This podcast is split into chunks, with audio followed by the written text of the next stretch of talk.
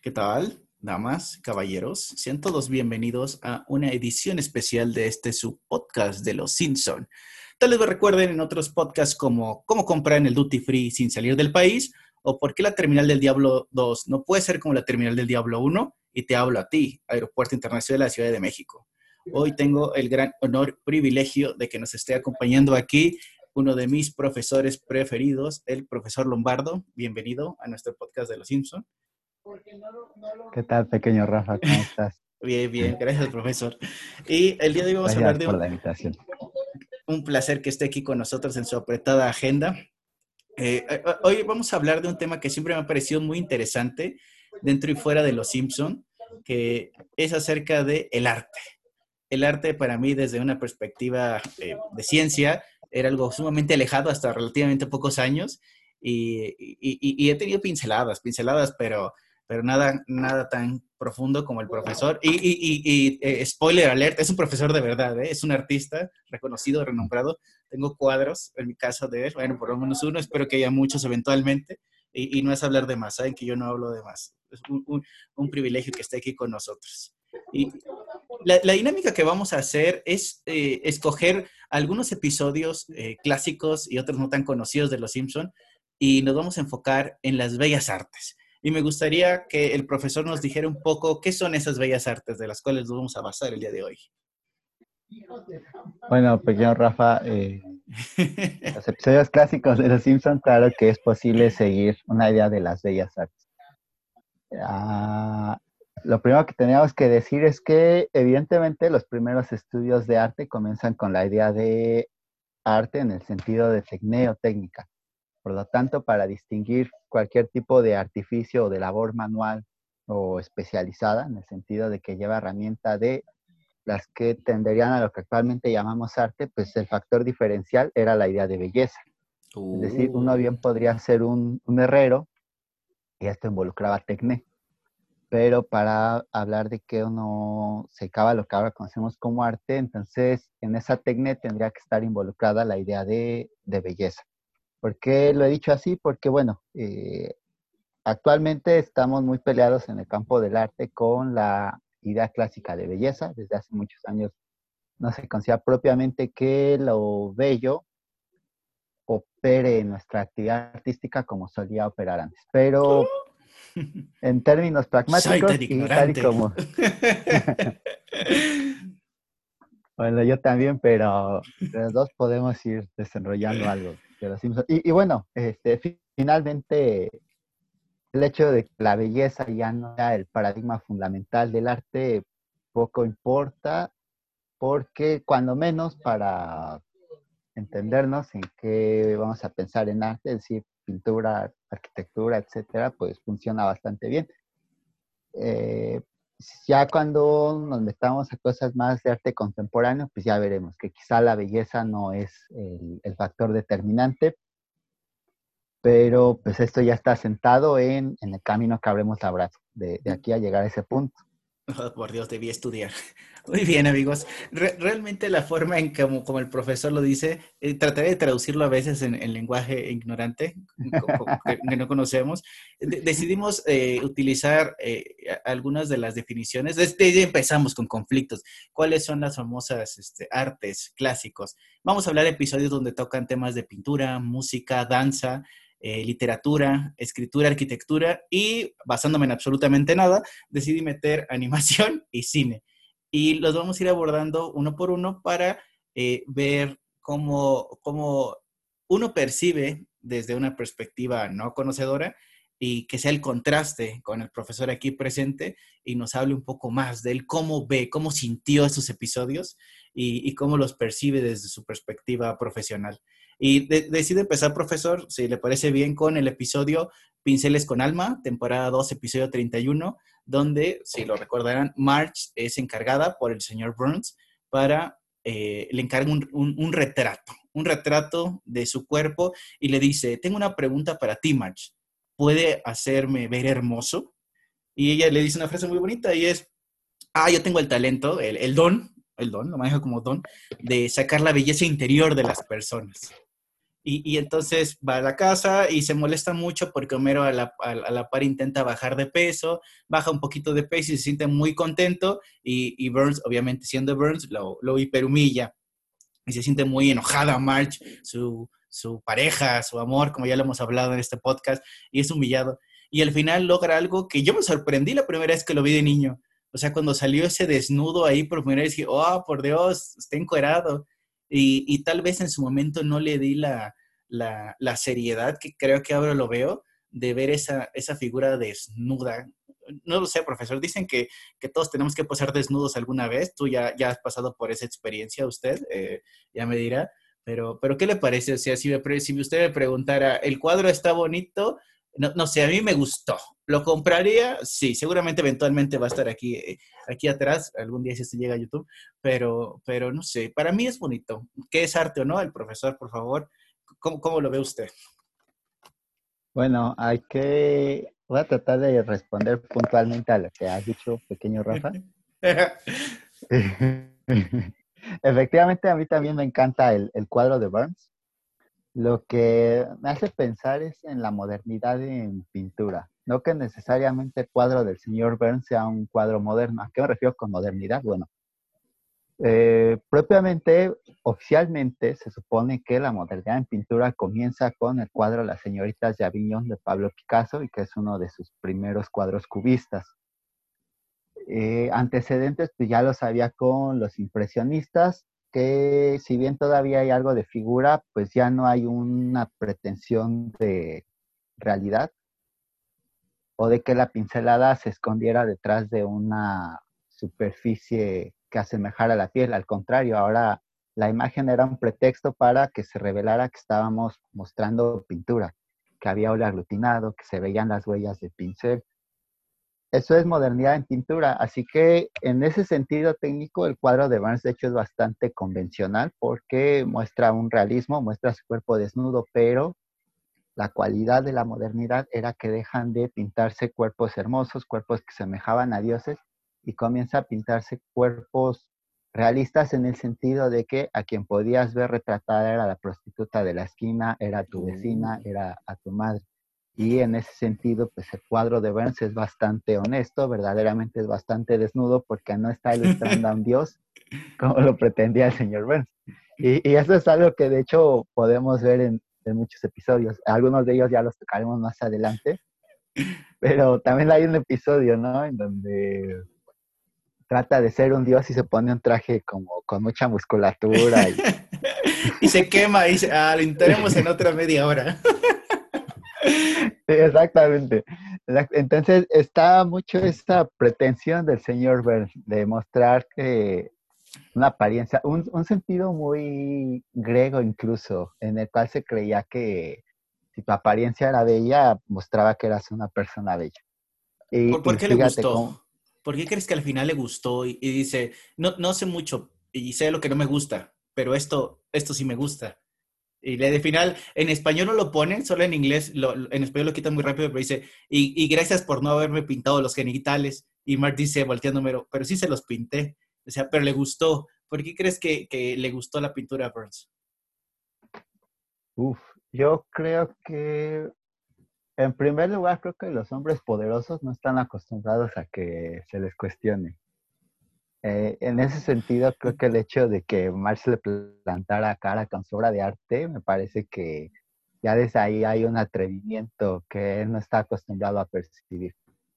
Por otro lado, creo que la honestidad o la franqueza que hay en, en el cuadro, porque quizá él muy probablemente al verse en el espejo podrá lucir acomplejado, pero creo que al verse reflejado en una obra de arte, tan solo por saber que, que es artística, probablemente esa sea la razón. Además, tal como lo mencionas, sí, sí es cierto que en algún momento todos hemos posado o tendremos que posar desnudos. Bueno, es algo que yo ya he hecho. Y, cuando he visto cuadros de otros artistas que, en los cuales yo he modelado, ni siquiera siento que sea yo. O sea, no creo que me estén haciendo un retrato porque yo no soy el personaje. Aparezco yo como, tan solo como un un elemento, un personaje desnudo, pero no soy el tema de la obra.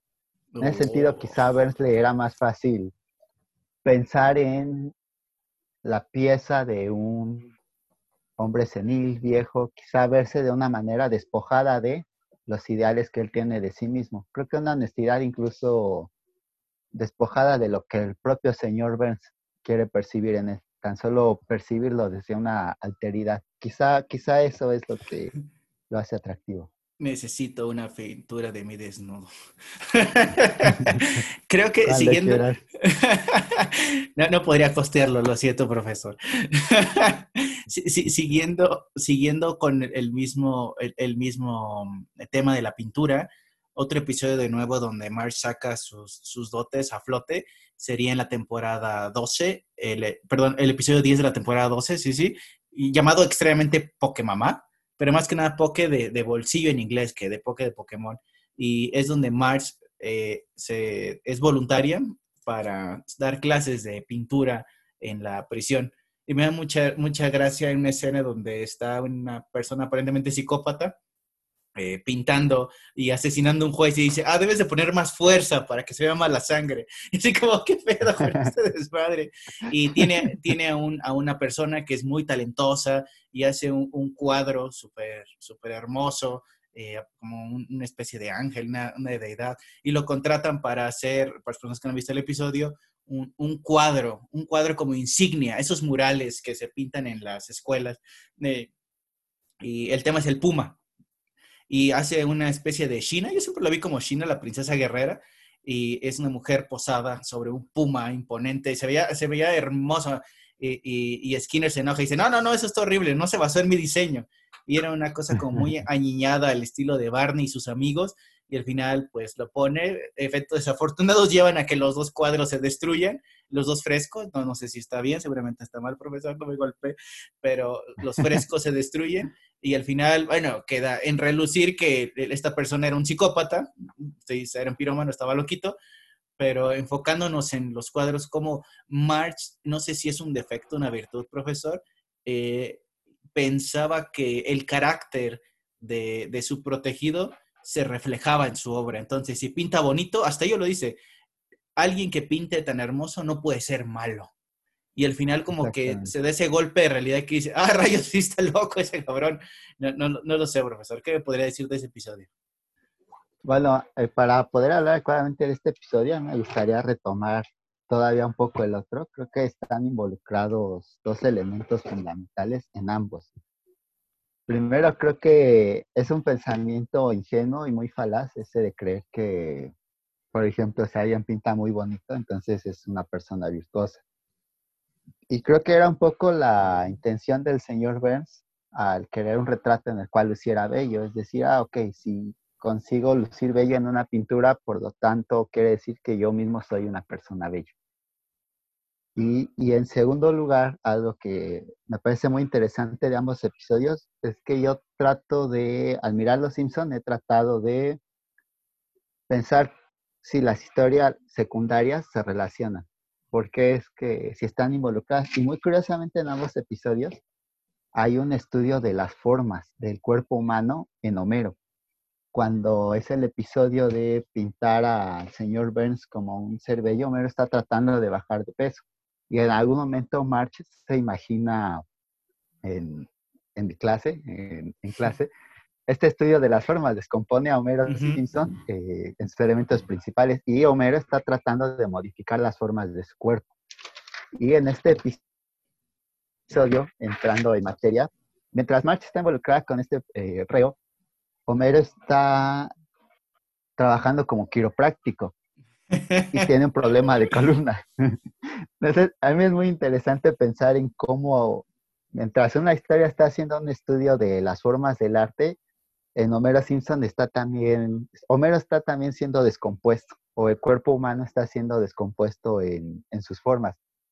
Así que para mí es muy interesante pensar cómo el mundo se desenvuelve en imagen, aunque nosotros tengamos elementos debajo de la piel, después de todo pudiéramos descomponerlo, pero es susceptible de ser pensado a través de figuras geométricas y, de superficies. Yo creo que este episodio de Pokémon es un, es un estudio de superficies, de, si, de creer, pensar superficialmente que porque el reo pinta bonito, entonces es una persona que fue injustamente encarcelada. Y después de todo, me gusta mucho cómo les pone una ensalada de col para que la pinten. Y lo que hace que, sea, un objeto interesante es la luz, de, la luz del sol. Eh, en el libro del Fausto de Goethe, pues dice que la luz no es más que una cosa que se arrastra por la superficie de los cuerpos. Pero muy curiosamente en ese episodio, pues es esa luz la que le da una nueva forma, un nuevo volumen al puré de papa. Wow, tendría que volver a ver todos los episodios de Los Simpson. E, esa es una cosa muy interesante que no me había nunca, nunca me lo había planteado, profesor. Muy interesante de cómo relacionar las dos historias de una u otra forma. Parecería que no es posible, pero ahora que lo estás mencionando, creo que si empiezo a hacer memoria de varias de esas historias, dices, sí tienen algo de relación y no solo 22 cortos sobre Springfield. Interesante. Será una larga noche viendo Los Simpson otra vez. no, no creo que alcance solo una noche. Ah, se puede arreglar, se puede arreglar. Siguiendo de nuevo, siguiendo con, el tema de la pintura, eh, ese es uno de mis episodios de gustos culposos. No está dentro de mi, de mi top 10, como ya, ya lo vieron en otros, otros episodios de nuestro podcast, pero es El hogar es donde no está el arte. Eh, episodio 22, ah. temporada 29, donde eh, Homero se obsesiona con una pintura. Y, es una pintura que, no sé, profesor, eh, no sé, intenté hacer memoria de todos los episodios que estamos tratando, si en algún punto se hizo una definición formal por algún miembro de la familia respecto al arte, y creo que este es el único donde se hace. Eh, para las personas que igual no, lo han podido ver aún, recomendadísimo ese episodio, es Homero se obsesiona con una, con una pintura que se llama La Poetisa de, de Joan Miró. Eh, y, hay, una, hay un robo, y aparentemente creen que me robó la pintura. Eh, ahora, aquí es al revés, porque parecería que la historia principal es lo importante, y la historia principal es pésima, a mí no me gustó, profesor, lo siento, pero todo lo referente a esa pintura, una muy bonita animación, eh, aquí no, de hecho hasta dudé dónde poner este episodio, pero una hermosa animación de cómo Homero se mete al cuadro y, cómo se que le queda viendo y, lleva los, bueno, lleva, le toca ir al museo, como, como Homero llegó a ver un cuadro, le tocó ser chaperona, en otros países ser niñero, cuidador de niños, llegaron al museo y era un museo de, de, arte, quiero suponer que era de arte moderno, no sé, profesor, eh, apunte por ahí, y, y, entonces dice una frase muy bonita, me tomé el atrevimiento de apuntarla dado mi mala memoria, pero dice, tonto museo, el arte debe ser mujeres bonitas, perros de casa con conejos muertos, cosas de la Biblia y dibujos en 3D en aceras donde uno podría caerse. Y lo ve y pasa como horas, horas viendo esa pintura y al final dice, lo entiendo, entendió un cuadro de, de Miró. Para unos no les gusta, he oído muchas críticas de unos que dicen que es vomitivo y para otros que es una cosa muy, muy, muy preciosa, pero me encantó esa sensibilidad estética de Homero al apreciar algo tan simple y tan bonito como, como un cuadro. Sí, profesor, por favor. Mi duda personal, ¿existe ese cuadro en la realidad? Sí, la poetisa de Joan Miró, este, francamente me ayudó a valorar todavía más a, Joan. Jamás lo he subestimado. Pero es muy fácil en una clase de arte trabajar con, con Joan Miró. Entonces, pues ya llevaba años pensándolo como un recurso pedagógico y muy curiosamente este episodio fue lo que me volvió a recordar a Miró, pues propiamente como eh, un artista susceptible de ser contemplado y no nada más eh, enseñado, ¿sí? Eh, eso fue algo que compartí con Homero Simpson, esa extrañeza con Miro. Y, y, me encantó, fue un episodio bastante cálido, bastante alentador, porque creo que es muy común la perspectiva de que no todo el público está especializado para admirar el arte o para entender la cabalidad. Como yo. Sin embargo, pues, ¿qué sentido tendría? bueno, creo que lo que hace el episodio es eso, darnos cuenta de que eh, se esté especializado o no, eh, todos somos vulnerables ante, ante el arte. Y, y, eso me encantó. Incluso alguien como Homero Simpson y, y, algo que a mí me, también me gustó mucho fue que March se pelea mucho con Homero, porque creo que incluso tiene una discusión acerca de que estaba bien que se hubiera enamorado del cuadro, pero más le valía que no fuera arte representativo. y, más bien Marche de apuesta, le dice que tiene que ser arte representativo y le muestra que se va a enojar mucho con él si no, si no lo es. Y, con representativo solo quería decir muy, muy mimético, que se pareciera mucho a lo que uno estaba contemplando. Así que de hecho también es fascinante que Homero, que está tan habituado a, a lo inmediato, a pensar las cosas tal y como se aparecen en la realidad, pudiera ser cautivado, que no desestimara esa, esa obra de arte. Y, quizá tiene que ver mucho con, con el hecho de que en su simpleza, en su, para decirlo como los griegos, en su falta de accidentes, de, cualidades particulares, fuera tan universalmente eh, susceptible de ser comprendido. Wow. A mí me gustó mucho la estructura que, de, que los niños destruyen. Es como raro, la agarran y, y, creo que también, como dices, haciendo ese eco con, con esas cosas que pasan en el fondo. Hay un momento donde están los niños mientras Homero está en la pendeja viendo el cuadro y se suben a una estructura súper extraña y supongo que le hayan forma de uno de estos muros de escalada que están mucho de moda y suben, bajan, los persiguen y lo destruyen al final. Y luego pasa alguien que aprecia esa cosa destruida y es como, creo que ni siquiera se dieron cuenta de que estaba destruido. Es como, wow, me pareció muy, muy, muy bonito esa, esa parte. No sé, ¿alguna otra parte que te haya gustado de ese episodio? Creo que la misma, pero precisamente por el hecho de que hay dos movimientos, ¿no? Mientras Homero está absorto de tiempo, o sea, para él se detiene el tiempo. Y creo que es lo que nos muestra esa escena. Mientras tanto, detrás, pues hay todo un, un maremoto, todo el movimiento de los niños, todo, todo su caos pero Homero está ahí, está, ya está en otro lugar y, se ve incluso cómo descansa en el cuadro de Miro, realmente se mete en él y e incluso se sienta, ¿no? Como si estuviera mirando la televisión en algún momento. Tengo un, tengo un amigo que él ama, ama eh, enfermamente al señor Vincent Van Gogh. Eh, por nuestras posibilidades económicas, obviamente, dice, no digan dónde vivo, referencia, eh, le, le, gusta, no, nunca creo que pueda comprar uno, no le deseo ningún mal si no estás escuchando, pero eh, le gusta, tiene de hecho los cuadros en tamaño real y los ha impreso y tiene uno en su oficina, uno en su cuarto. ¿Eso está mal, profesor? ¿O es válido? No, para nada, es completamente válido. ¿Por qué? Bueno, en primer lugar porque no pretende que es una obra original ni intenta vender sus reproducciones.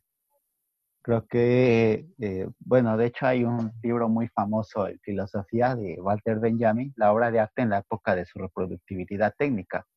Y precisamente habla de eso, de cómo es que la tecnología ahora nos permite reproducir una imagen y ha restado un poco eh, la capacidad de apreciar una obra de arte por creer que es un objeto único. Creo que ya lo veremos en futuros episodios, pero, por ejemplo, a partir de Andy Warhol y un poco antes, eh, se vuelve muy común pensar en la idea de, por ejemplo, sus latas de sopa o la caja brillo, que realmente él no trabaja con la idea de un objeto único.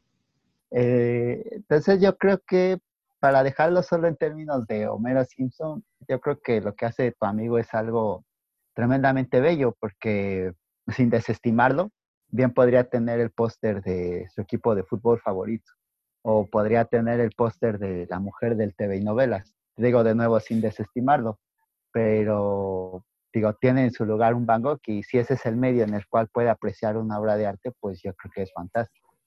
Hermoso, hermoso, gracias. ¿Ves, García? Oh, bueno, y, además, además aquí en México, pues creo que ha habido un par de exposiciones así. Eh, por ejemplo, en el Monumento a la Revolución, no recuerdo. Y le cayó el COVID, güey. Mucha de la gente que ya tenía su boleto se la peló y no pudo ir. pero, pero la idea era esa, además. O sea, no están las obras, pero hay reproducciones técnicas que. pero sí, sí, sí. Y, sin duda, sin el, con el COVID, pues quizá ahora tenemos que hacer eso. Y, oye, ahora se hacen muchos artistas, eh, quizá no, ya no venden directamente sus pinturas, no sé, o quizá porque el precio es muy elevado o porque prefieren conservarlas para sí mismos, pero sí se hace un tiraje autorizado y especializado, limitado, y la gente puede comprar un tiraje. Y supuestamente si se lo compras directamente al artista, bueno, es una copia autorizada y tiene el mismo valor de obra de arte. Compren arte jóvenes, compren arte muchachos. Apoyen la inteligencia de la humanidad. Fíjate que siguiendo con esto que comentas de, de Warhol, creo que sería propio hablar de el episodio El Mago de la Avenida Siempre Viva. Es el episodio 2 de la temporada 10. Y, y, y, es algo interesante porque creo que es un episodio de diálogo entre la ciencia y el arte. Tendremos nuestro especial también de la ciencia, pues ténganme paciencia. Ajá, y ritmo. Pero, este, soy Rafa, no me juzguen. Tengo un humor muy simple. eh, pero, pero ahí Homero quiere ser un inventor, siente que su vida, este es su fracaso porque se siente viejo y, y, y Marsh lo lleva, lo lleva a, a ver algunas cosas para, para inspirarse. Eh, y, y, y, espero no, no esté diciendo una, una, falacia, pero ahí es donde sale Warhol, ¿verdad? Es el episodio donde se queda dormido en el, en el museo y sale Warhol y, de hecho dice, me van a borrar y sale un lápiz gigante. Creo que eso tengo que revisarlo porque me parece capaz de... O lo estoy sí viendo con, el, con, el, con el de Homero. ¡Oh! No me juzguen, pueden tener un hijo así. ¿Con cuál? ¿Con cuál lo confundes? Porque creo que sí lo confundes, pero no acierta a identificar ese otro. No, no es con el de eh, tu favorito, el de Artista Homero. conceptual. Ajá. Sí, sí cuando lo llevan, sí, porque... se le acaba la imaginación. Tienen toda la razón. Exactamente. Regresen cinco segundos y no lo vamos a borrar. Saben que esto no se edita, muchachos. Lo lamento mucho. Pero aún así creo que ese episodio me gusta mucho de, de cuando intenta tener esa, ese, esa imaginación cuando se encierran, no sé si te ha ocurrido de que no, no tienes una idea, llegas a esas, las etapas de la creatividad y tienes un bloqueo y no sabes cómo proceder y a veces tanto que lo buscas y lo intentas y lo intentas y no sale y de repente un día te levantas al, en la madrugada y comienzas a pintar y parece que los eurecas existen o, o eso es una falacia y hay veces que sí ya tienes que tener la super idea hecha para poder hacer un, un, algo, no lo sé. ¿Qué, qué, qué opina, profesor? Ilústreme. Bueno, Rafa, eh, no sé si sea una falacia, pero me encantó y yo ya lo acabo de anotar. Los eurekas existen. Me, parece algo tremendamente bello y, creo que lo voy a enmarcar en mi estudio. Los eurekas existen. Es, fantástico. Pues yo creo que todos los, los procesos creativos son diferentes. Sin embargo, sí hay en cada proceso un momento de de detención, un, agotamiento, una falta de creatividad.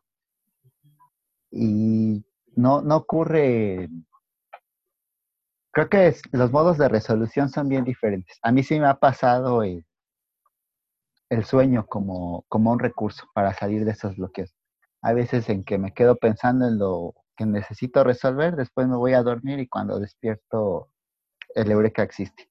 Pero ni me funciona en cada caso ni es válido para todos los artistas. Sin embargo, creo que es tremendamente maravilloso que Homero haya, que March haya llevado a Homero al museo precisamente en busca de esa inspiración. Me había dicho un amigo alguna vez que a su vez lo leyó de otro artista, no recuerdo quién es, francamente, pero decía que un pintor no tiene que decidir ser pintor frente a un paisaje bello. Un pintor tiene que decidir dedicarse a la pintura ante el cuadro de otro pintor. Entonces, me, encantó esta analogía que planteas entre el proceso creativo, porque si bien Homero no está en ese capítulo enfocado a ser un artista, eh, ocurre el mismo movimiento. Finalmente estamos hablando de creatividad y finalmente trata de ser inventor inspirado en, en Alba Edison. Uh. Genial. Y terminando con esta parte de la pintura, también otro de mis episodios, un, pequeño secreto que no conocerán de mí hasta este momento, pero se llama Salida por el Quickie Mark. Oh, es de la temporada 23, episodio 15. Y aquí igual hay, hay, dos historias paralelas, pero una de ellas es que Homero finalmente tiene el regalo de aniversario, de cumpleaños, perdón, para March eh, tiene una especie de un aparatillo para, para, la cocina sin menor importancia, pero es algo que Marx quiere. Se acordó el cabrón, lo tiene nuevo y lo peor va a ser que la persona, o sea, el rostro de la empresa se lo vaya a firmar. Y más aún todavía se caga ese güey y va a, a un súper donde está la persona y dice, yo la voy a felicitar en vivo a tu esposa.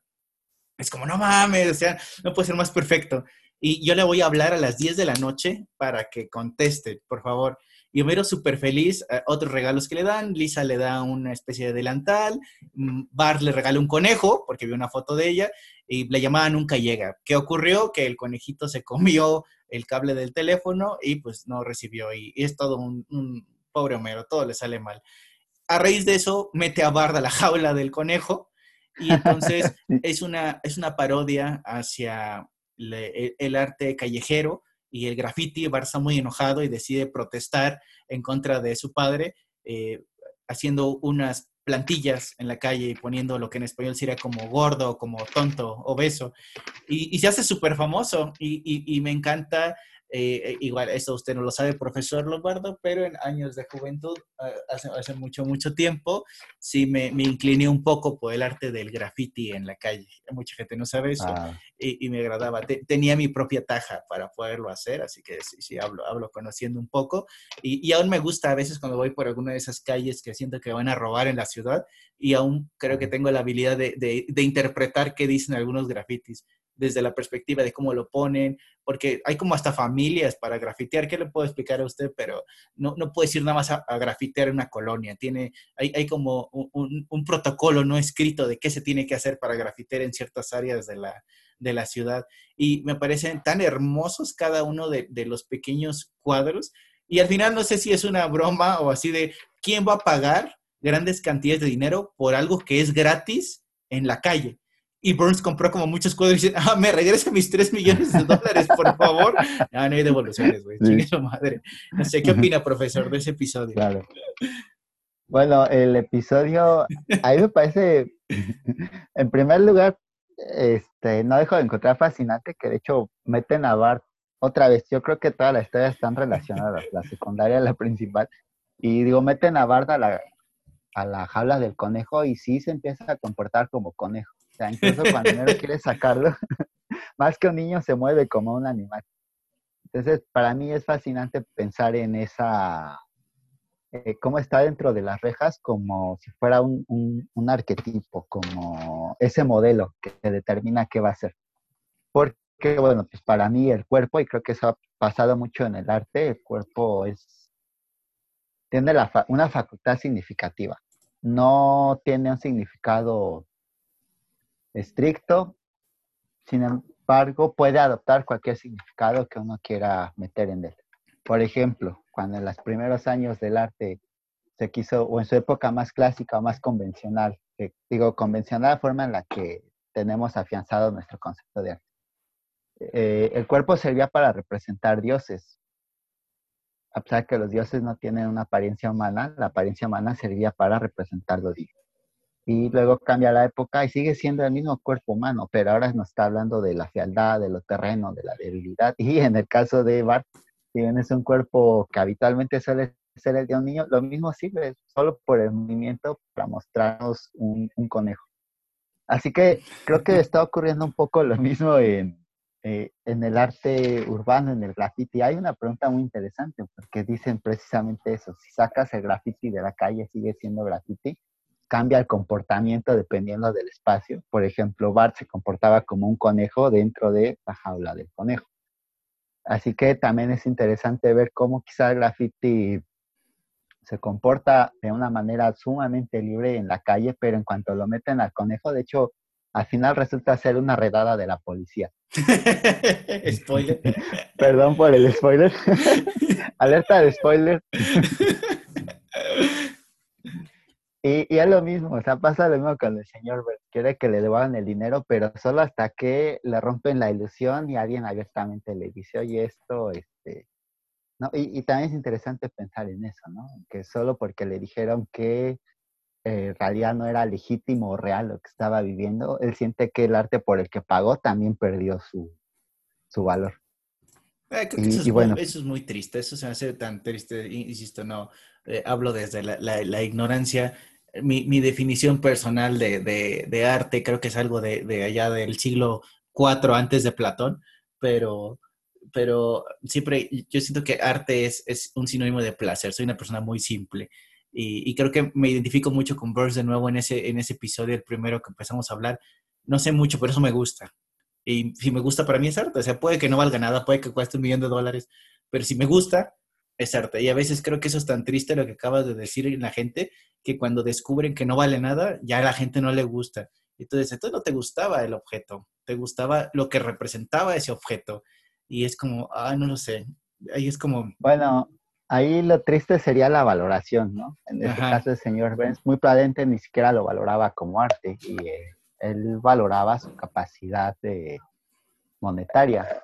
Uh. Alguna vez estuve en un seminario de un coleccionista y él decía que él suele armar las colecciones de gente adinerada como el señor Benz y muchas colecciones son, ah, son muy vulgares tal y como lo mencionaba.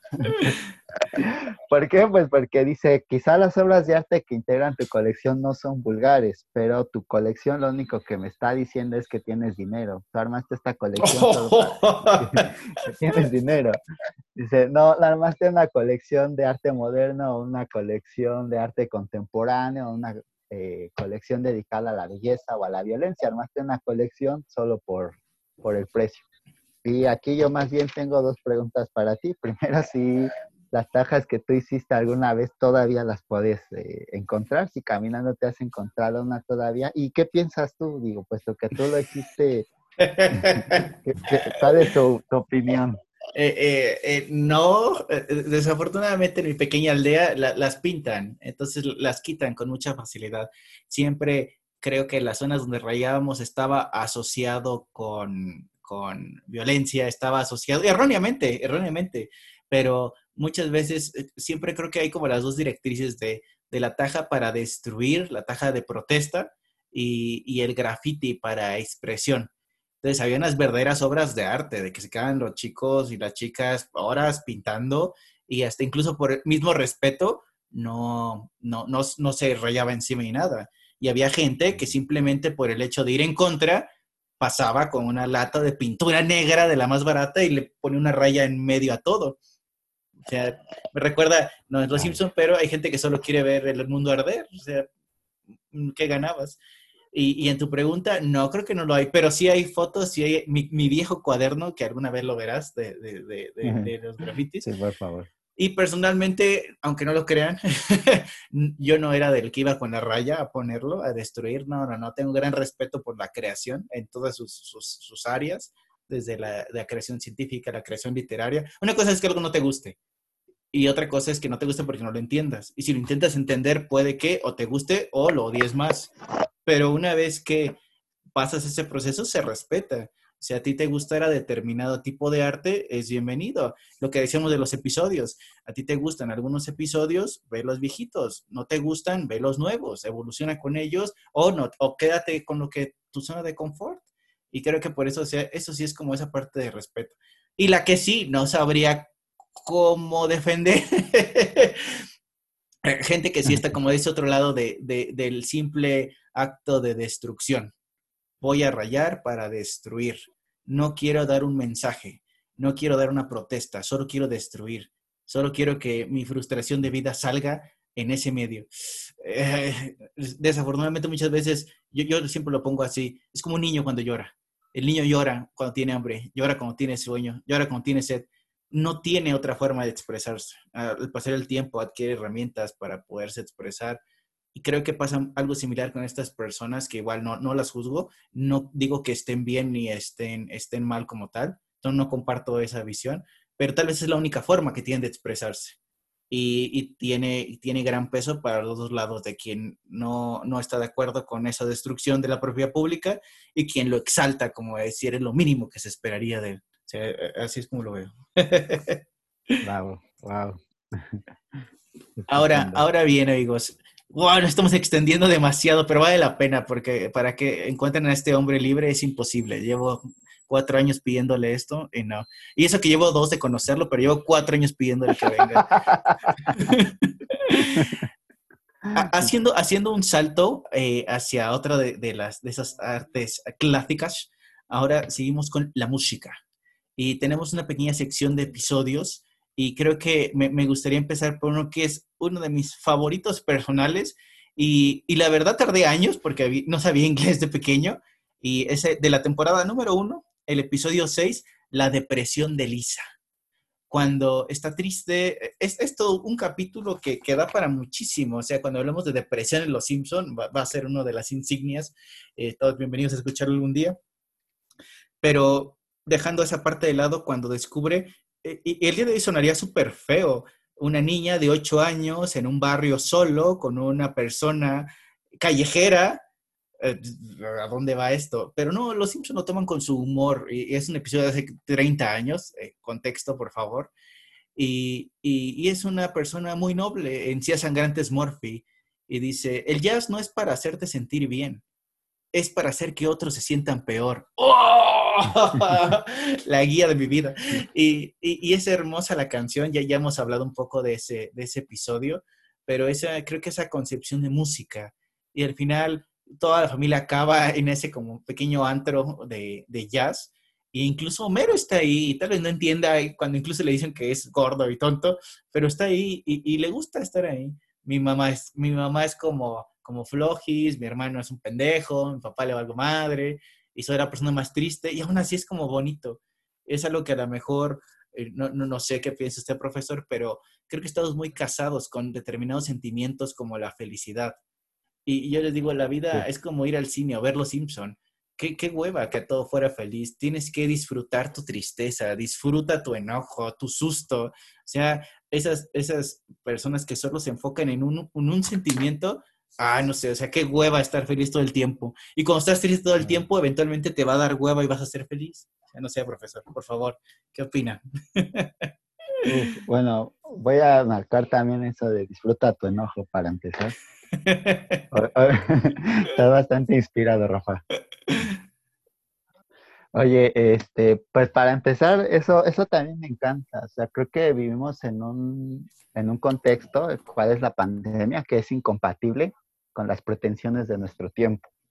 Porque hoy en día es muy común este, esta, vamos a llamarlo pensamiento, esta pretensión de mantener todo el tiempo una sonrisa y decirnos que hay que mantener el ánimo elevado y estar felices. Pero nadie nos dice cómo, solo nos dicen, tienes que, tienes que ser feliz, la felicidad como un deber. Y, y, eso es terrible porque las personas no podemos evitar sentirnos frustradas, tristes, deprimidas, pero este pensamiento contemporáneo es terrible porque a estas emociones se le añade un sentimiento de culpa, es decir, no solo es la tristeza que estoy experimentando o el dolor que estoy viviendo, sino que también ahora está impregnado de culpa, porque pareciera ser que si permito que se me caiga el ánimo es por una debilidad de mi parte.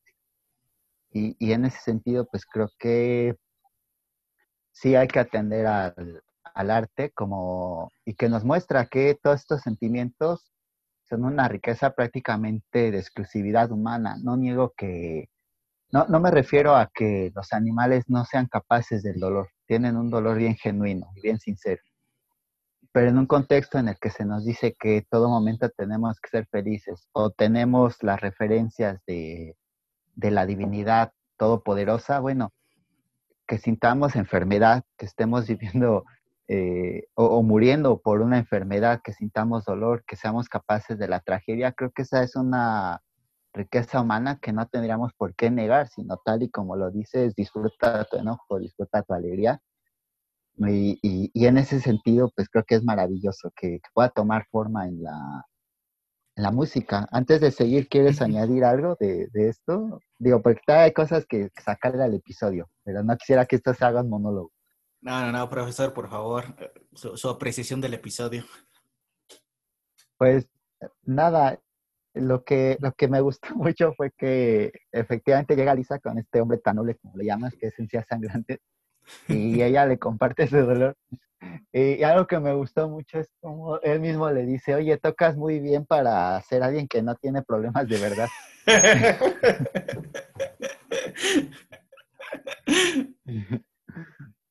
y, y, eso me gusta mucho porque mi papá solía decir que no hay dolor pequeño, que todo el dolor eh, es, es a la medida de quien lo está sintiendo y es imposible o no es legítimo, no es válido compararlo con otro. Y es maravilloso porque el episodio termina con el propio Encías tocando y cantando la misma uh -huh. letra que pone Lisa, ¿no? Y, y, lo que es estupendo ahí es que Lisa, al reconocer su dolor o validado en otra voz, creo que ahí obtiene todo el, consuelo que quería. Sus problemas no se han solucionado, pero al menos es reconfortante ver que, hay un lugar en el mundo para, para su dolor. Y, y nada, creo que nos pasa mucho cuando leemos alguna novela o escuchamos la letra de una canción y sentimos que fue escrita para nosotros. ¿Por qué? Porque alguien más supo encontrarle o poner una forma en la cual cabe lo que sentimos. Y, creo que eso es fantástico y es una maravillosa función del arte o la música. Darle lugar a eso que, de otro modo asfixiaría por dentro. Hermoso, hermoso. Y fíjate que yo creo que atado a este episodio, eh, podríamos mencionar el episodio 3 de la temporada 9, que justamente nos dice, se llama el sax de Lisa, cómo Lisa obtuvo su saxofón. Es uno de esos episodios de retrospectiva de Los Simpson y, creo que ahí dice la música, el, el hogar para un niño superdotado. Y entonces empieza hay toda una, una, gran charla. De hecho, todo está enfocado como mucho en Bart, pero, pero el, pequeño giro es que al final, pues, lo que importa es Lisa. Y es en una recopilación de diferentes eh, momentos en Los Simpsons donde ella ha tocado su saxofón.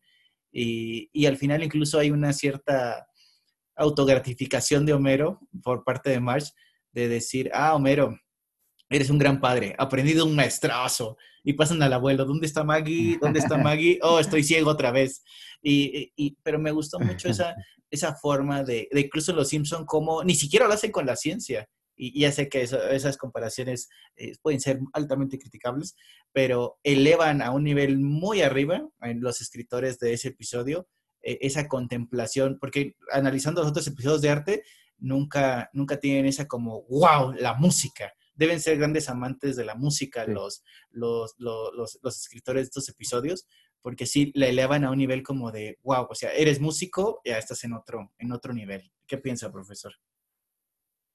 Pues eso, eso es algo que me quedé pensando. Para empezar, creo que este episodio contrapone mucho la idea de visión con la de la música. Eh, no quisiera caer en el error de sobresignificar lo que no tiene significado. Pero me gusta mucho cómo el episodio termina con el abuelo este, ciego, eh, porque bueno, al final del episodio no se trata de, la vista, se trata de lo que estás escuchando. Pero ¿por qué creo que es oportuno mencionarlo? Porque después de todo, al principio la misma Lisa lo dice, pareciera ser que se están enfocando mucho en Bart porque Lisa está siendo invisibilizada. Es hasta que el saxofón le otorga voz que se nos hace verdaderamente presente en la historia. Entonces, finalmente la música es su medio para manifestarse, para hacerse presente y tener lugar ahí.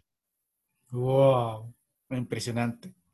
Fíjate que, de nuevo, aquí me encanta, es que esos episodios parece que saben que íbamos a hacer el podcast. Temporada 3, episodio 22, el rock de Otto.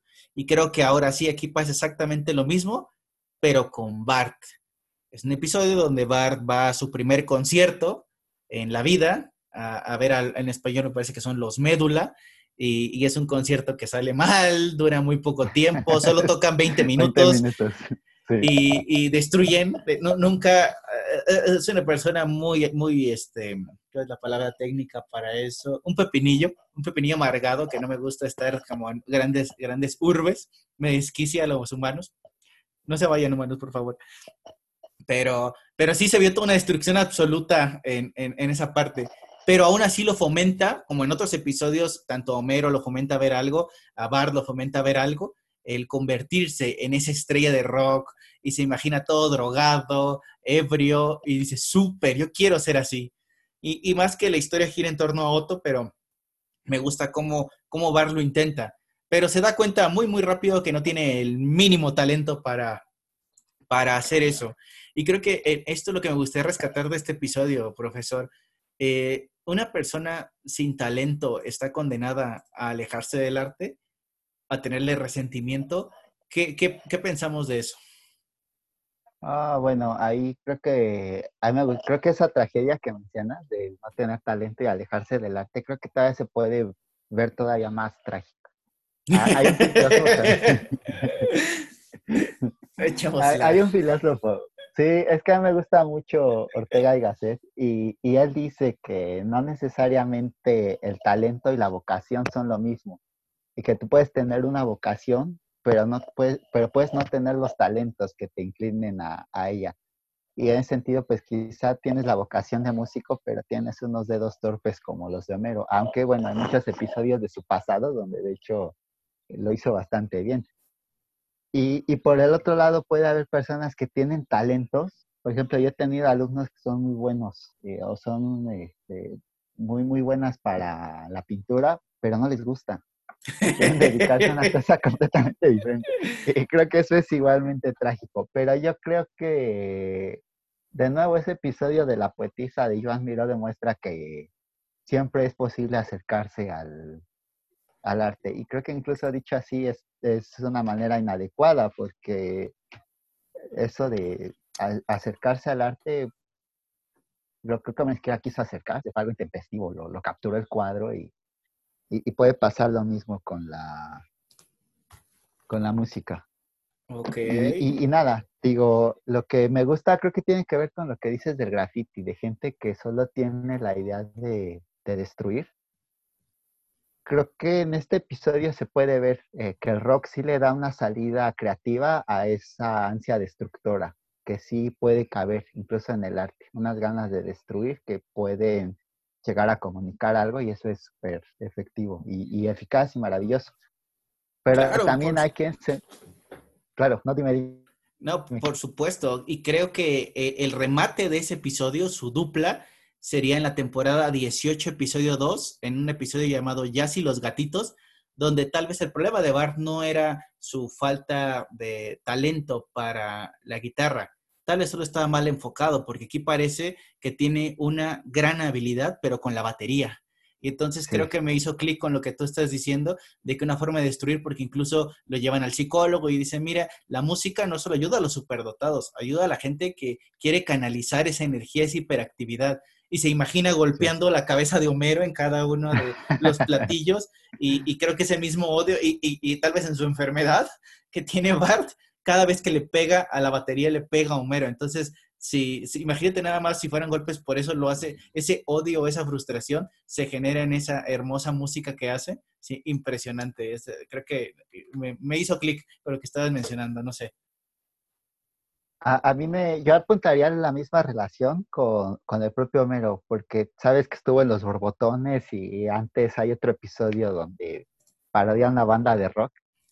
Y, en ambos casos es una excelente música. Ay, sí, pero hay otro episodio donde van a un campamento de rock, creo que con los Rolling Stones, a que les enseñen a tocar la guitarra. Y ahí no sabe, pero ahí va con la idea, como todos sus amigos, de que el rock es destruir cuartos y, tener mujeres, y no tiene nada que ver con, con las potencias creativas que experimentan en su juventud. Entonces, creo que sí hay lugar incluso para la destrucción en el arte, para la violencia, pero como lo acabas de decir muy bien, de una manera canalizada y, no llegar a, a, creer que, sí, creo que es eso. O sea, el, el rock, la música, el arte, le da un camino a la destrucción como una potencia creativa. Pero es un error pensar que podemos, pero es un error pensarlo al revés, que el arte es una vía para llegar a, una destrucción eh, sin, sin responsabilidades. Ok, ok, interesante. Eh, me supera, me supera, estoy aprendiendo mucho. Valió la pena el dinero invertido en esta clase. cerrando, cerrando esta parte de la música, eh, hay un salto hacia lo que para muchas personas, incluso, no sé, desde mi, pequeño pueblo ignorante, siempre un sinónimo de elegancia era una sala de conciertos. Una sala de conciertos era, si así vas a ir al toquín, vas a ir al concierto eh, con, la gente, la gentuza va al concierto.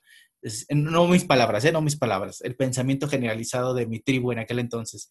Pero el que va a la sala de conciertos va peinado, va bañado y es una experiencia ir. Este episodio, temporada 19, eh, episodio 2, se llama Homero de Sevilla y, creo que de nuevo volvió a sufrir problemas eh, Homero de espalda porque se cae y descubre que acostado, ningún misterio, como menciona el profesor, ya sabíamos que cantaba, pero descubre su talento oculto que es cantar ópera. Entonces hay una serie de vicisitudes que una persona, un fan que se vuelve, quiere ser su amante, Homero no, porque ya sabemos que tiene un super pegue Homero con las mujeres, pero pero es esa como valoración de, ok, ya estuvo en un cuarteto, eh, estuvo bien, ya estuvo en una bandilla cuando era joven, eh, está bien, pero ahora canta ópera. Es como, wow. Y de nuevo, otra vez, cuando hay episodios que van a, Roma con este Bob Patiño y descubrimos que está casado y tiene hijos, y, y de nuevo ponen en un estante tan grande a la ópera. Eh, no sé, ¿por qué cree que sea eso, profesor? Esa, esa como, como exalta, o no sé si solo era de, de, mi pequeño pueblo, pero que siempre la gente ve como elevado eh, ese tipo de, de, de, eventos. Bueno, aquí no me atrevería a contradecir la idea de elevado. Creo que sí estamos seguros de que es un pensamiento inadecuado, pero puesto que estamos seguros de ello, este, pues vamos a conceder eh, algo, algún grado de verdad al hecho de que se trate de algo elevado en la ópera. Y, bueno, la ópera de entrada es algo súper barroco, o sea, era como un intento de juntar todas las artes eh, habidas o reconocidas hasta en ese entonces en una gran producción. Y decir, ah, sí, está la escenografía, está la poesía, está, está el canto. Pero lo que aquí me resta más importante y por lo que quiero recuperar el sentido de lo elevado es por la idea de transformación. Finalmente Homero está otra vez, es que los estudios sobre el cuerpo en Homero cuando se trata del arte son muy interesantes, porque él tiene que estar acostado, o sea, es una posición que no es natural en, un ser humano, no es natural en el sentido de que no es la posición para realizar actividades. Y sin embargo, él necesita esta horizontalidad, este desplazamiento espacial, este, este cambio, para poder acceder a esa voz. Así no, no se trata del Homero habitual, es un Homero que requiere una, una horizontalidad, un acceder a, a, otras potencias del cuerpo. Y con Bob Patiño pasa lo mismo, está, en su Italia, donde él solía ser un criminal, pero ahí es reconocido como algo más. Y, y bueno, él siempre, creo que incluso Bart se aprovecha de, de, de, este gusto de Bob por el canto de ópera en algún otro episodio, ¿no? Para salvarse. Cabo de miedosos, por supuesto, que dice, tengo un último deseo. No, quiero que me cantes una ópera completa. Muy bien, te llevaré al cielo antes de llevarte al infierno. Claro, claro. Sí, y es maravilloso porque arranca la salida de Bart sí lo entretiene, pero él sabe que este, él no se puede resistir a eso y, y sale de sí mismo. Yo creo que para mantenernos fieles a esta idea del coro y de, y de, de la ópera, pues ya me gustaría llamar a, a, a, Nietzsche a este diálogo, porque bueno, pues de entrada esta frase que ya es como casi hasta lugar común de cómo se ha gastado de sin música la vida sería un error, pero también lo que dice en el nacimiento de la tragedia acerca de que el arte nos cura de ser individuos y nos, vaya, se rompe esta individualidad tan rígida y solamente nos entregamos a esa potencia seductora. Entonces, más que elevado, quizá lo propio sería que lo elevado era el modo de reconocer sin miedo que la ópera nos, nos lleva más allá de nosotros. Wow. Creo que lo elevado sería eso, es ir más allá. Ah, lo que me gusta de la ópera es que alguna vez, bueno, aquí vivo cerca de México, hay una universidad que se llama la UNAM y, y hay una que se llama la Sala Nezahualcóyotl. He visto varias, pero esa no sé, me, me gusta, me gusta esa pequeña sala. Y, y, la ventaja es que es para gente ignorante como yo, porque ponen subtítulos cuando ponen oh, ópera. Yeah. Entonces es hermoso, porque está haciendo la ópera y te ponen las letras en español, o sea, están en griego, a veces la cantan en otros idiomas, y te ponen un cañón en español y nada, bache, es genial. Creo que si eso lo hiciera en otros lados, disfrutaríamos mucho más todas esas cosas claro, sin saber claro, hebreo qué antiguo. maravilloso. ok, ok, profesor. Eh, ¿Algo más de esta parte o procedemos con otra de las brazos del el arte? Uh, pues una última parte, quizá no del episodio completo, pero es que para mí fue maravilloso. Otra vez, yo no puedo salir de esto de disfruta tu enojo que, que dijiste y de, y de Luz de Lusa. Es que ya que tocamos a Nietzsche, pues su, su amor de toda la vida fue Lu Andrea Saló. Y ella tenía un poema que, si mal no recuerdo, se llama Oración a la vida. Y es este amor por la vida que es por su intensidad, por esto, vaya entender que la vida no se cifra únicamente en esta capacidad de, en esta felicidad.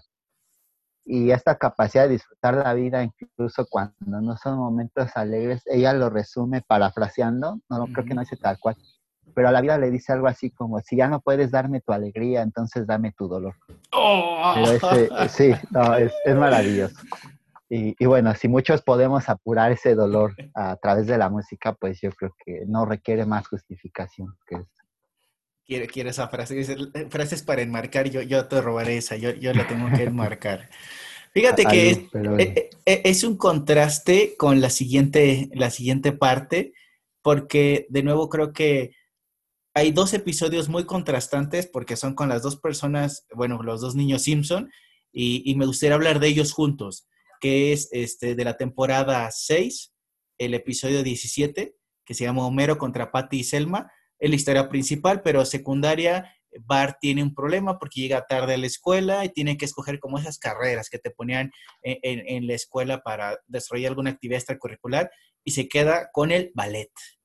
Y al mismo ah, tiempo, años después, en la temporada 19, episodio 15, un episodio que se llama Humo sobre la hija, eh, abre una escuela de ballet en Springfield. Marge quiere entrar, pero está como frustrada porque nunca pudo ser bailarina. Mete a Lisa y, oh sorpresa, parece que Lisa tiene habilidades innatas para bailar ballet. Entonces, otra de, la danza, y los pongo dentro de, la danza, de lo que estamos hablando del arte. Y, creo que es muy bonito esa, esa, forma como que Bar lo odiaba, no le gustaba, pero ahí no sé si es un poco de trampa que se da cuenta que es bueno. Y Lisa ocurre algo similar. O sea, me da mucho contraste a lo que menciona tus alumnos. No sé si hay veces que te das cuenta de que eres bueno para algo y no te gusta, pero dices, tal vez sea un camino, si bien no fácil, pero accesible, a, abordar ese camino. Es decir, o sea, no estoy del todo contento, pero me gusta.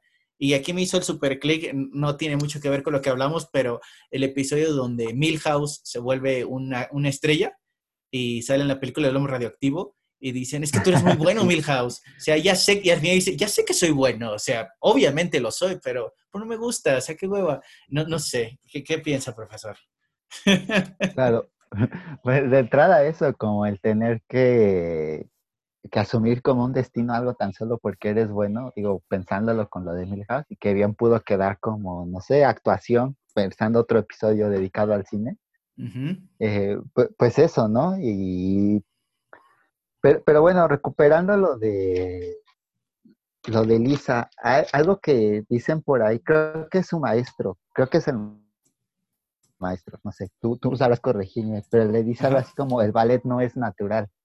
Ajá, ajá, sí. Ah, es Lisa, es Lisa cuando, sí, sí, dice el ballet no es natural, pero eso me encanta, porque otra vez, eh, a mí me gusta mucho valorar el arte por su capacidad de transformar el cuerpo finalmente Lisa requiere toda esta disciplina de estar fumando y hablan de cómo tienen que mantenerse delgadas.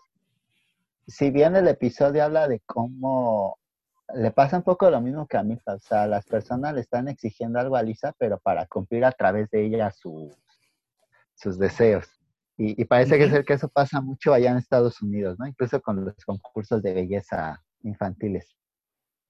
¿Crees que ahí sería un contraste? Y, es hasta típico que con, el caso de Bart, porque Bart fue como al revés. Bart incluso quiso salir con su máscara, que se avergonzaba y al final tuvo un momento de envalentonado y dice, me aman, aman como soy. Miren, el artista enmascarado soy yo, Bart. Dicen, es marica ese güey. Y dicen, sí, si bailar María es de marica, yo soy marica. Y todos como que lo quieren golpear, que se dice como extraño, así le quitó como eh, eh, humor Simpson, obviamente, pero dice, brinca Bar, brinca como nunca, salta Bar, salta como nunca lo has hecho, y se parte toda su madre, y hasta la gente como que lo ve y dice, ah, pues como que ya se surtió muy chido, ¿no? Y lo pican, ya, ya dejémoslo, está bien, ha, pagado su castigo.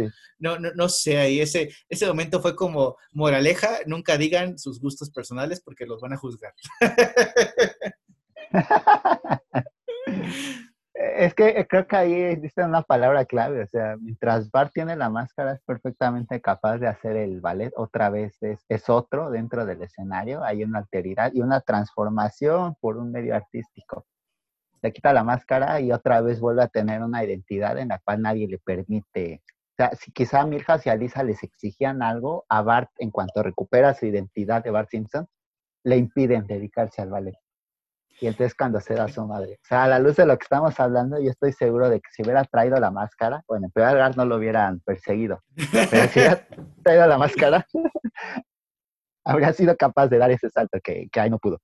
Wow, nunca le había puesto a pensar en eso. Ah, interesante. Insisto, tengo que volver a ver Los Simpsons con otros ojos. realmente tengo que volverlos a ver todos y empezar a unir estos episodios, ¿no? Otro, otro nivel, ajeno a mi pequeño cerebro. Fíjate que aquí siguiendo con, con la línea, eh, de nuevo hay dos episodios que es, pero ahora enfocado 100% en las mujeres Simpson. Y uno es de la temporada 15, el episodio 10, que se llama Sátira de una ama de casa fastidiada, donde, donde bueno, Marge decide hacer una novela. Es una mezcla extraña entre esas novelas clásicas de amores este, pasionales con Moby Dick y al mismo tiempo me gustaría contrastarlo con algo extraño y que les, a lo mejor se les parece raro, episodio, temporada 3, episodio 2, Lisa va a Washington, donde tiene una, un, un, poema, un poema muy bonito sobre exaltando la cultura estadounidense, su pueblo, pero se pone triste porque un congresista, su congresista, de hecho, a lo que entiendo de, Springfield, del, este imaginario Springfield, y, y se decepciona y, me gusta mucho porque aún a veces me refiero a la Ciudad de México incluso como el pantano. Era un pantano hace 500 años y sigue siendo un pantano ahora. Y así como que solo el único que está súper contento es Bart. Así, vamos hermana, ánimo. O sea, esa parte de nuevo la ponemos en arte por, por la parte de literatura, declamación, que, que realmente pues está declamando.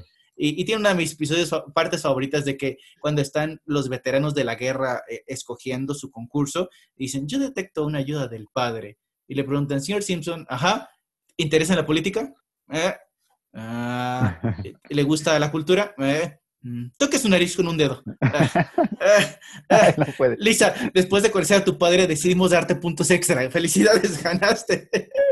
y me parece un contraste entre los dos porque, porque son, son personas muy pasionales. Marsh a lo mejor no lo logra o no le cuesta expresar esas frustraciones que tiene y las pudo poner, o sea, quiere ver a Homero muerto realmente al final, o sea, se murió, pero al mismo tiempo yo lo veo, se castiga por su engaño. Entonces, no solamente va, va a morir el, el objeto de tu odio, que es tu esposo, sino vas a perder a tu amante que amas. Entonces es una especie de justicia, creo, poética, que incluso a lo mejor hasta dijo Lisa, wow, hizo un libro y muy bueno antes que nosotros. Y por otro lado, también eh, mm, los Simpson suelen, solían ser un poco más políticamente correctos en el momento donde, oh, una niña está perdiendo la fe en la democracia, tenemos que hacer algo. Y en menos de 12 horas juzgan a esta persona, irreal, obviamente, pero, pero cómo, cómo esas pasiones llevan a, a plasmar su sentido eh, artístico, en mi punto de vista, tanto para su fantasía en el libro como para su creación en sus declamaciones de Lisa. ¿Cómo lo ves tú? Hay un capítulo, no sé si es en el de Bart Jazzista, que no, no creo, es que hay uno donde Bart también practica alguna forma de arte, que ahorita no recuerdo. Y tanto duda de él, y Lisa le dice que a diferencia de ella, Bart tiene algo que todo artista requiere y creo que es así como un drama, una vida difícil, un, cierto dolor. Y, la vida de March realmente es muy trágica, pero aunque todos tenemos en Alisa como en el concepto de que es la artista de la familia, la verdad es que March es una artista muy completa. O sea, este pasado en el cual hacía retratos de, ¿Era Ringo Starr? Ringo Starr, ajá. Sí, eh, escribió una novela, más adelante veremos que incluso es capaz de hacer escultura monumental. Vean, vean los eh, trabajos de eh, March. es el episodio antes de este. Eh, entonces, creo que me llama mucho la atención. Otra vez, pareciera ser que sí podemos ligarlo con lo que acabamos de hablar acerca de la diferencia entre vocación y talento o un deber ser porque March demuestra, y tal y como lo dijiste en el episodio anterior de los trabajos de que, que digo, de hecho esa mujer es perfectamente capaz de todo, pero lo interesante es que si bien lo sabemos, suele ser una sorpresa porque de ella el público espera un ama de casa y, de Lisa, de quien se espera que eventualmente se dedica al arte, pues hemos visto muchos episodios en donde su futuro es estar casada con Milhouse y, llevar una vida muy, muy frustrada. Entonces, hay un destino muy trágico ahí. Yo creo que estos episodios me gustan por el hecho de que a Marge se le permite salir del personaje en el que su familia la tiene y, es perfectamente capaz de manifestar otra vez pues su presencia, acá hay algo y es a través del, arte. Correcto. Creo que aquí has, hecho el, el link respecto a, la siguiente parte, que sería propiamente la, escultura. Y vamos, vamos al episodio que casi fomentó toda esta charla. Y una pequeña noción, un pequeño spoiler de, otra, que es arquitectura, pero hay muchas referencias eh, puntuales de arquitectura en Los Simpsons, pero una que sí nos llamó mucho la atención fue en la temporada 16, el episodio 14, titulado El Informante. Y habla como, pues, lo más cercano a un proceso creativo de nuevo en este Eureka extraña, con un diseñador, olvidó su nombre, si usted lo sabe, profesor, de conciertos, el que diseñó creo que la sala de conciertos allá en, este, en, Australia, y Mars le manda una carta y le dice, señor, ¿puede venir a Springfield a hacernos una sala de conciertos? Y, y, agarra la carta y la hace bola y la tira despreciadamente. Y dice, oh, vino la idea. Y es una escena muy bonita de cómo el papel todo corrugado, hecho feo, se vuelve el edificio majestuosamente grande. Y de nuevo lo que les comentaba de, la cultura o la ironía de la cultura de que parece ser que para algunos sectores se eleva ese tipo de apreciación en un una sala de conciertos, pero después del primer adagio o del primer toquido que dan, todos se van. Dicen, esperen, todavía no empieza el concierto. No, no, no, lo tengo en mi celular. dicen, y, se enoja mucho el alcalde. Dice, malditos pueblerinos, ¿por qué no me dijeron que no les gustaba la ópera? sí. ¿Era, era, era Frank Gehry? Creo que sí, Sí, sí, sí, sí. a mí también me gustó mucho esto. Es que aquí para apreciarlo en su justa medida solo puedo hacerlo a través de una anécdota. Ok. Yo tenía una amiga, la cual es muy talentosa, este, muy, muy dedicada. Y, y ella solía, pero ella pensaba falazmente, a mi parecer, que una obra de arte tiene que ser difícil y tiene que costarte un montón de trabajo para producir algo muy, barroco y un esfuerzo sobrehumano. Entonces, si tú hacías una obra de arte en cinco minutos o arrugabas una bola de papel y ahí vislumbrabas tu maqueta para, para una sala de conciertos, pues eso no era arte, pero para ella su criterio era eso. Eh, eventualmente cambió su parecer y yo me volví más disciplinado, porque yo era un férreo defensor de un arte muy espontáneo y, realmente no me funcionó mucho. Pero, pero, pero ¿dónde es eso? O sea, ¿dónde está ese, ese impulso creativo? Esos actos espontáneos pueden tener una adecuada validez artística porque al fin y al cabo esta, esta obra, este producto que tú hagas es el que va a validar todo su proceso. Si el proceso será arduo, si el proceso es espontáneo, bueno, quizá tenga cierta importancia, pero en último término es eh, la efectividad de tu pieza la que dirá si, si valió la pena o, no. Ok. Y, no sé, creo que estaba muy bien hecho porque tuvo la calidad para volverse una cárcel, ¿no? al fin y al cabo, la, e, e, era de buena calidad la, la, forma que lo diseñó. No, lo sé. Me dio mucha curiosidad ese pequeño guiño al episodio. Y, ahora sí, Ajá, perdón. Ah, no, pues nada, eh, también me quedé pensando en ese episodio, porque francamente no sé mucho de arquitectura, así que consulté un poco con expertos.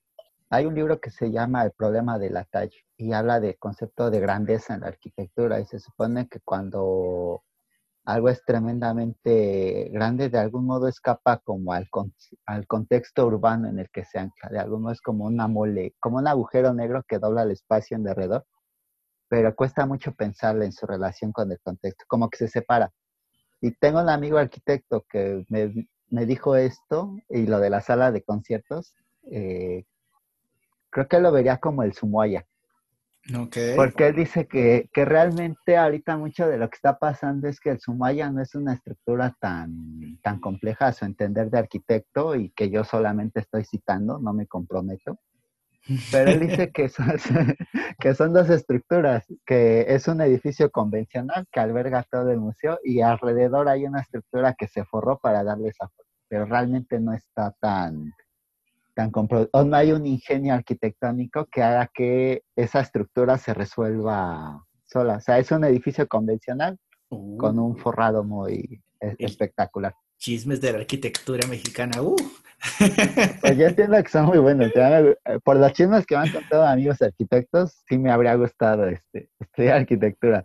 Pero, pero nada, digo, lo traigo a cuenta por lo que dices de que funcionó muy bien como, como en la cárcel. Creo que en último término habla de que creo que es eh, en estos episodios que hemos visto ha habido de todo. Por ejemplo, si, si el graffiti, la, relación del arte con el espacio. Si tú haces graffiti en la calle, quizá ese espacio también es ese acontecimiento artístico eh, se afirma o afirma como un lugar, eh, no sé, valioso el, el hecho de que ahí se haya puesto una obra de arte pero al mismo tiempo esa misma obra de arte pierde cierta legitimidad callejera cuando se instala en el museo. Entonces, creo que esa relación o esa tensión entre arte y espacio está muy presente en todos los, capítulos de Los Simpsons. Y pasa lo mismo, es un edificio dedicado a una sala de conciertos, pero finalmente también es capaz de albergar una, una cárcel. Entonces, lo que te lleva más allá de ti y al final estar súper encerrado. Curioso, ironías de la vida la iranía es deliciosa. La iranía.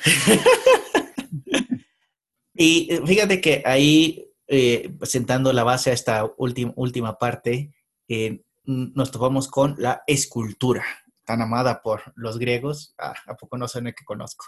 Tan amada por los griegos, siempre reconocida. alguna vez creo que, ¿sabes? Mi acercamiento más cercano a la escultura, a la escultura, ¿sabes cuál fue? En las películas de Rocky. Ah. No, en las películas de Rambo, perdón cuando dice, alguna vez eh, que narra su, general y le dice, eh, una vez alguien dijo que hubo una persona que encontró un pedazo de, mármol, hizo una escultura hermosa y le dijeron, wow, qué, qué escultura tan hermosa usted acaba de hacer, señor. Y dijo, yo no hice la escultura, la escultura ya estaba dentro del bloque, yo solo le quité las piezas que sobraban. Decía, seas mm. mamón. y, creo, que... que... de hecho... No, perdón, adelante. No. y, creo que, eh, bueno, eh, uno de los episodios de eso es el que, el que viene spoileabas, eh, Los helados de March, la del cabello azul, temporada 18, episodio 7, sobre que March se vuelve escultora de palitos de paleta. Tal vez aquí se podría aplicar. Las esculturas estaban diseminadas por todas las paletas. Ella solo las unió, unió los palitos y ya sacó a relucir las esculturas que estaban ahí escondidas. ¿Qué opinas? Bueno, ¿Qué Eso, creo que creo que le llaman a, este hacer quitando y creo que eso fue una cita, espero no equivocarme, pero parece que de, Miguel Ángel, el del David.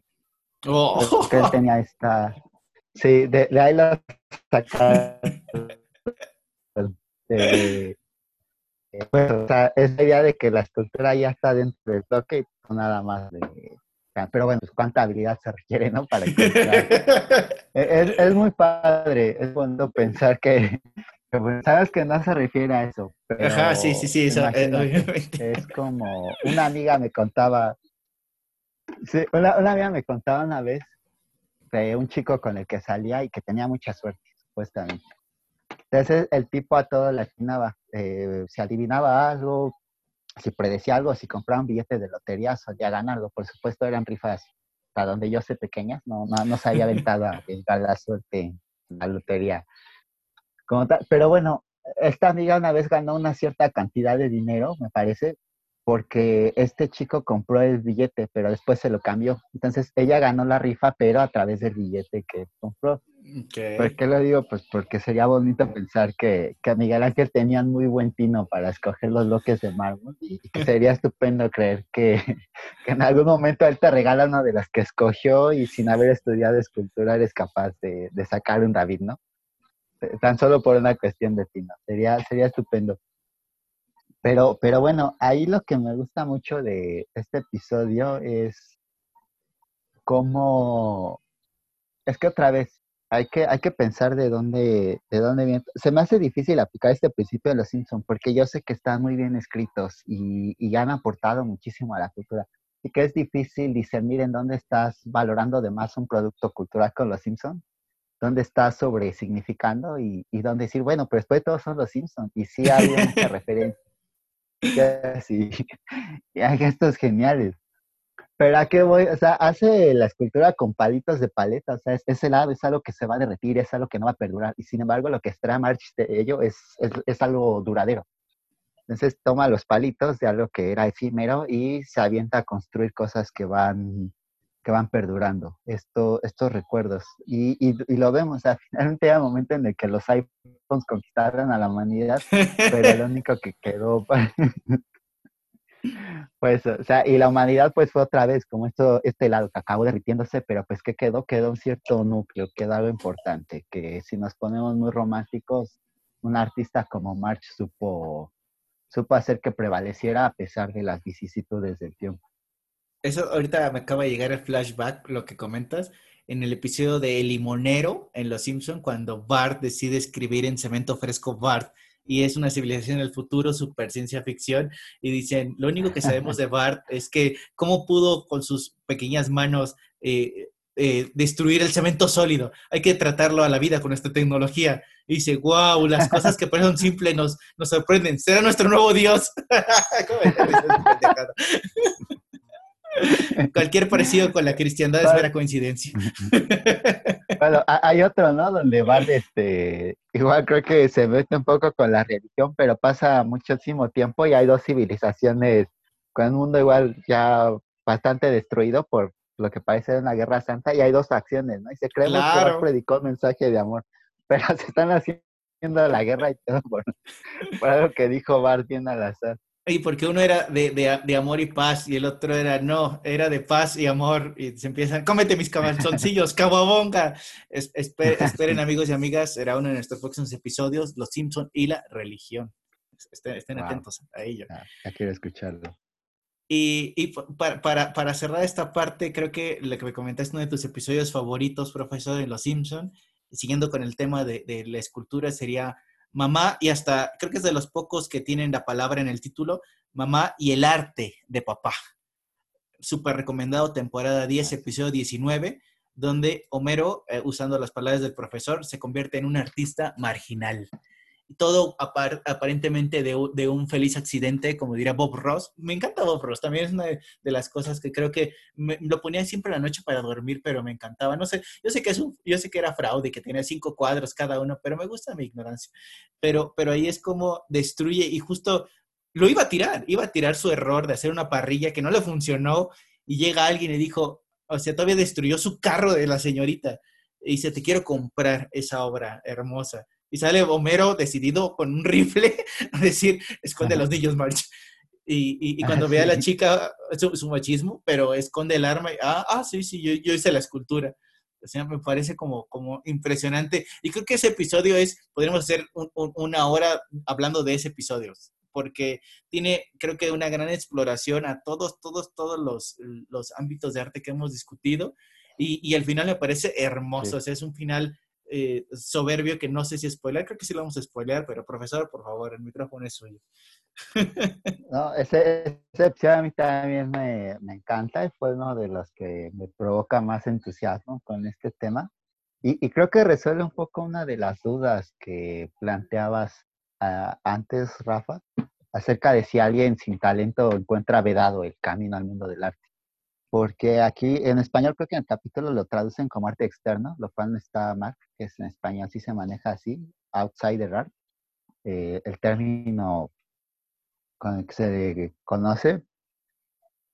¿Pero a qué me refiero? Que generalmente es un arte que deriva de gente que no tiene la preparación formal en el mundo del arte y que tampoco necesariamente es autodidacta. O sea, no quiere decir que que se dedicaron por su cuenta fuera de una academia a estudiar arte por métodos convencionales, al contrario, o gente que partió de un proceso muy intuitivo o como mero, algo incluso bastante incidental. O sea, la mujer no se equivocaba al tratar a Mero como un artista, no estaba creyendo, no estaba creyendo que Homero lo hubiera hecho con intención y que de ahí es, es una pregunta bastante interesante, ¿no? Si si toda intención artística llega a concretarse o si se puede hacer incluso arte sin haber hecho, sin haber tenido la intención para ello. Entonces, se me hace bien oportuno el punto de vista de la mujer, no se confunde, sabe que Homero hizo arte, pero no por eso está, está creyendo que Homero es el, el tremendo tremendo artista. Y, lo vemos después cuando Mero trata de reproducir el mismo movimiento, pero pues ya la gente se aburrió porque sabe que ya nada más está copiando a sí mismo. Ya ahí ya se perdió ese carácter espontáneo que tenía la primera escultura. Ok, y tienes toda la razón. Ahora acabo de recordar que hace, hace un rato que te tengo secuestrado aquí, pero cuando van al museo y les muestra los Warhol y el lápiz, todo es en este en episodio, sí. Eh, en ese, cierto. Que, que, se siente como a la vez culpable, que dice, Marsh, el arte me odia, porque siente que no pertenece a ese mundo, le da como esa especie de bajón. No, no sé si se podría denominar autosabotaje, cuando imagina que, todo, que, todo, eh, que todas las cosas artísticas lo quieren como, como matar y como que se avergüenza de eso pero, pero es consagrado, porque al fin y al cabo logró vender esa obra. Siempre hay la duda de muchas personas de cómo los Simpsons se mantienen, pero creo que hay ciertos episodios núcleo en donde puedes ver donde han adquirido grandes sumas de dinero y creo que eso les ayuda a mantenerse en esos grandes periodos sin empleo y de, de sequía económica. Y creo que este es uno de ellos, de que logró vender eso. Sí, a mí también me gusta eh, encontrar como esta, esta razón de, oye, pero ¿por qué este, si enfrentaron esta crisis de dónde salió Lina? Y también me gusta pensar que se debe a, algunos de estos episodios, que por cierto en ese, ese capítulo me gusta mucho porque dentro de todas las referencias artísticas que hay en el museo, sale estos monitos de Matt Groening, de Akbar y Jeff, cuando hacía la historieta de vida en el infierno, y, y ahí aparecen como una autorreferencia eso, eso me gustó. O sea, a pesar de, de todos los artistas que podemos mencionar, aparece esta... Eh, ahí hay, hay, mucha metanarrativa. También cuando aparece la escultura de lápiz, Homero dice que lo van a borrar porque se enojaron con él y durante un momento podemos creer que, que lo están borrando porque después de todo es un dibujo.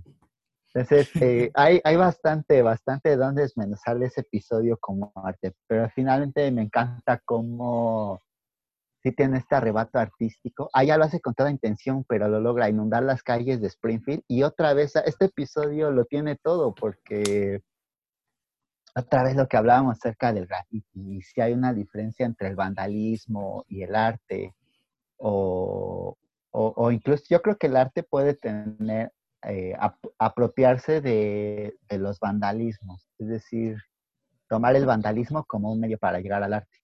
Lo veo, eh, y, también hay formas de vandalismo que parten de recursos artísticos. Pero en este caso, pues la pregunta, ¿no? De por qué lo que hizo Homero no es un vandalismo, por qué el haber inundado la ciudad de Springfield en ese momento fue arte y no fue, pues, un atentado, ¿no? Contra, ¿Podría, contra la ciudad. ¿Podría, profesor, considerarlo un performance? Mm, no sé si un performance yo creo que hay un libro que me gusta mucho que se llama La pérdida del pedestal de Jacobo.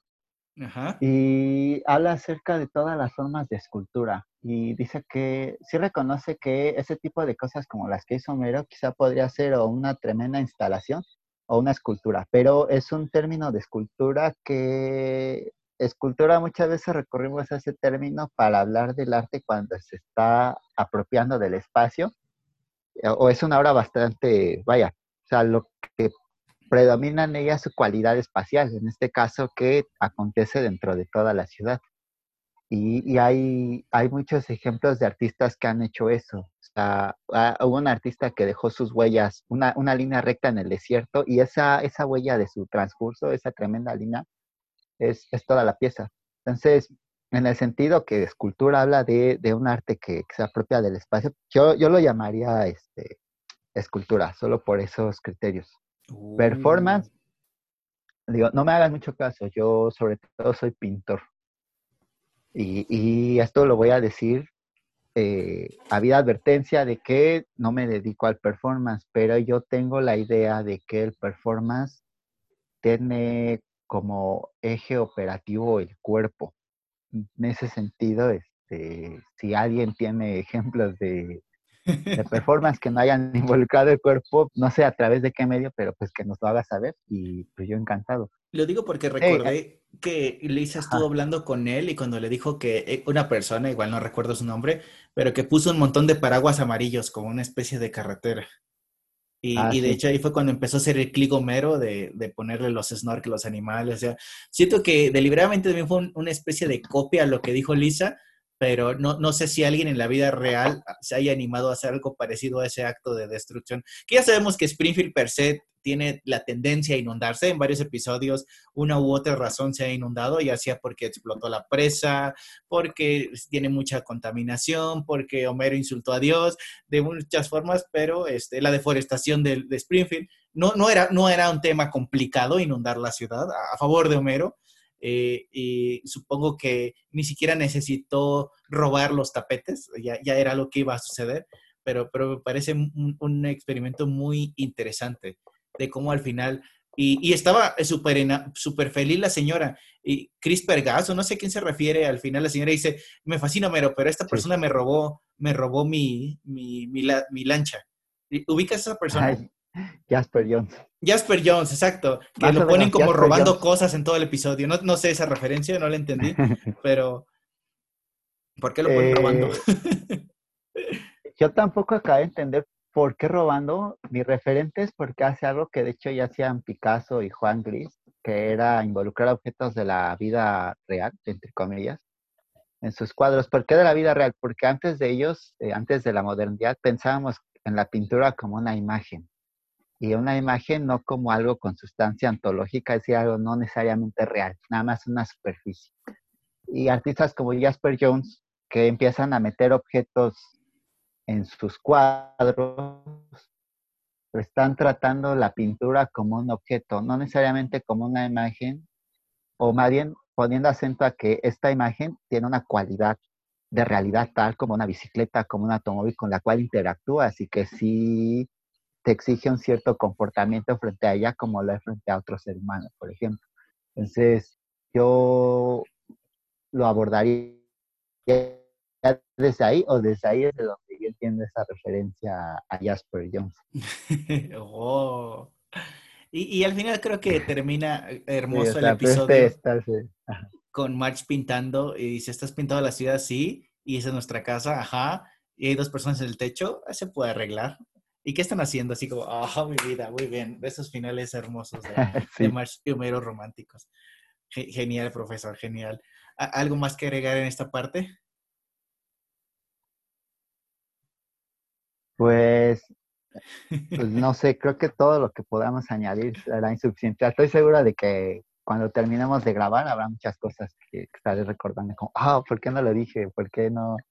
Pero pues nada, creo que es mejor dejarlo tengo- así, tratando de, sabiendo. Ajá. Le tengo una buena noticia, profesor. Creo que tendré que ahorrar mucho porque requeriré de sus, de sus apreciada clase número 2, porque quedaron, van a quedar do- dos temas pendientes a todos. No crean que nos los brincamos deliberadamente, pero a lo largo del episodio eh, creo que surgió la curiosidad de enfocarnos en estas artes eh, clásicas. Eh, no sé si lo estoy diciendo correctamente, tal vez no aprendí nada en toda la sesión, pero eh, esas esas artes clásicas y nos quedaría pendiente y a, razón de que el profesor preste su, su valioso tiempo, eh, de- esperamos remunerarlo adecuadamente eh, para hablar de las partes de animación y cine en Los Simpson. Pero creo que esos, esos temas va a dar para otro episodio igual de largo y gratificante como este. No, no sé si el profesor esté de acuerdo. Claro, pues eh, solo voy a cobrar una cerveza Doc y eso será más que suficiente. Perfecto, perfecto. De- Délo por hecho, profesor. Muchísimas gracias por eh, haber estado en esta sesión con, con- conmigo. Voy a apuntar aquí mis referencias y, y espero que les haya gustado, amigos, amigas, y esténse pendientes de la parte 2. Vendrá cuando menos se lo espere. ¿Algo más que decir, profesor? Pues muchísimas gracias, Rafa. Me divertí bastante, lo disfruté mucho y gracias a, a todas las personas de- que estén escuchando. Compren arte, muchachos. Gasten, gasten, por favor. Compren arte. Compren arte. Moraleja, gasten. No inunden la ciudad, por favor. Adiós.